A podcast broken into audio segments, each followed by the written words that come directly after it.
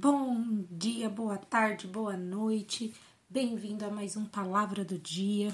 E hoje eu estou aqui para compartilhar com vocês uma reflexão que está em Salmo 100, dos versículos 2 ao 5, onde diz: Sirvam ao Senhor com alegria, apresentem-se diante dele com cânticos, reconheçam que o Senhor é Deus ele nos criou e a Ele pertencemos. Somos seu povo, o rebanho que Ele pastoreia.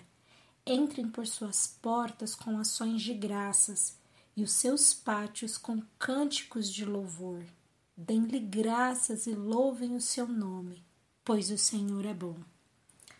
Bem, aqui podemos aprender tantas coisas lindas e maravilhosas, e a maior delas é quem é o nosso Deus, quem é o nosso Senhor. O nosso Senhor é bom. A Ele pertencemos, pois Ele nos criou. Ele nos pastoreia. Ele é aquele da qual nos abençoa, é aquele que nos dá cânticos nos lábios, mesmo em meio às dificuldades. E tudo isso vem nos trazer algo muito importante que é a respeito de um princípio, que é chamado gratidão. Bem, que Deus é esse, que Deus maravilhoso é esse, da qual muitas vezes não somos gratos. É, muitas vezes não somos gratos.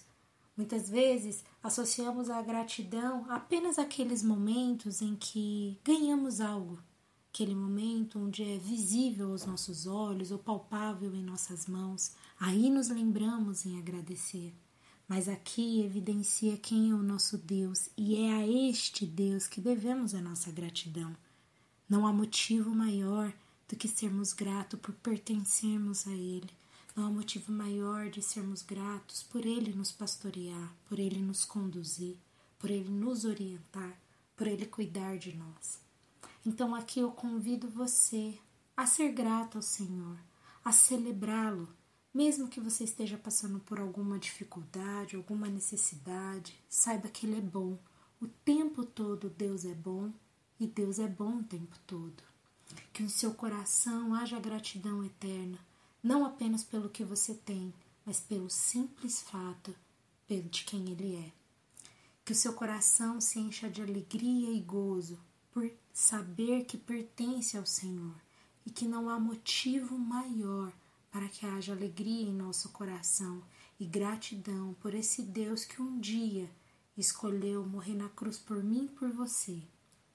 Que o Senhor abençoe sua vida e que todas as suas necessidades, suas, seus sonhos e planos sejam alcançados no Senhor.